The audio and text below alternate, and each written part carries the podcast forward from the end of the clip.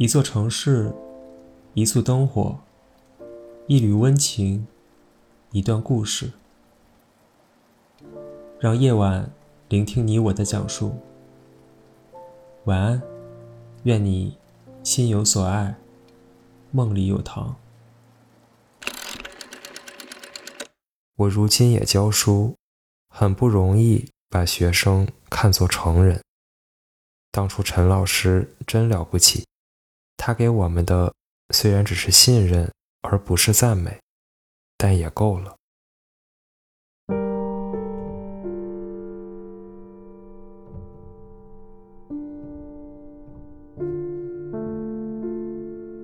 死亡一直是令我恐惧、乱步的主题。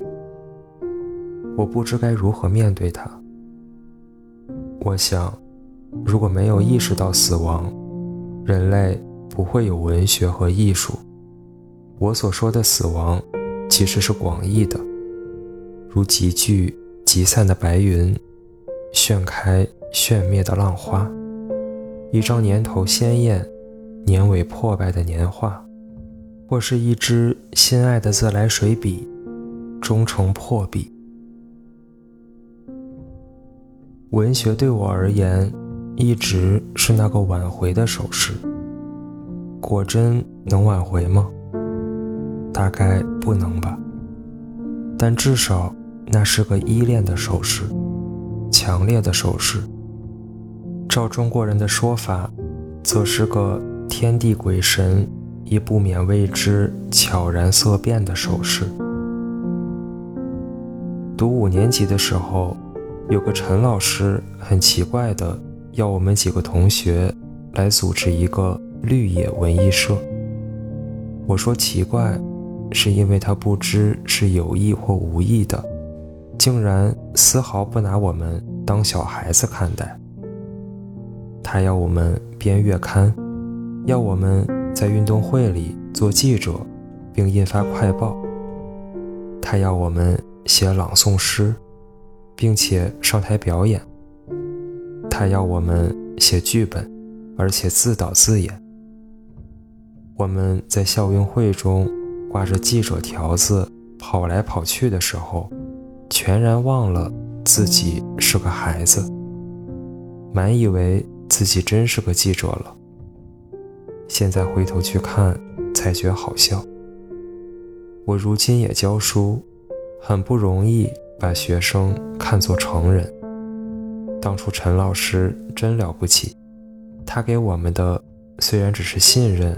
而不是赞美，但也够了。我仍记得白底红字的油印刊物印出来之后，我们去一一分派的喜悦。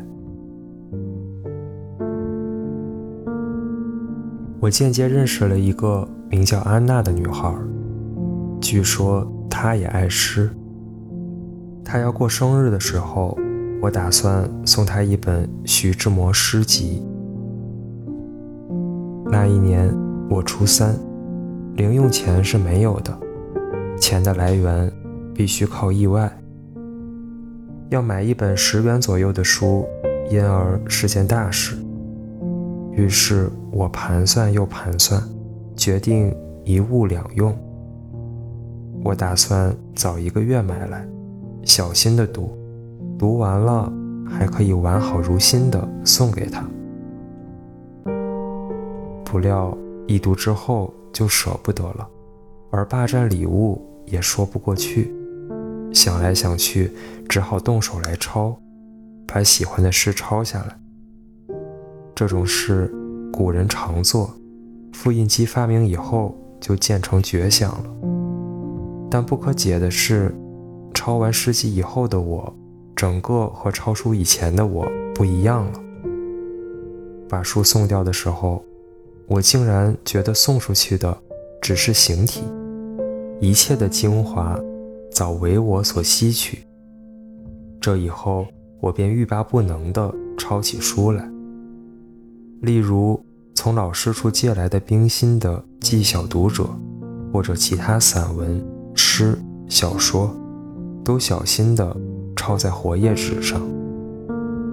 感谢贫穷，感谢匮乏。使我懂得珍惜。我至今仍深信，最好的文学资源是来自双目，也来自万底。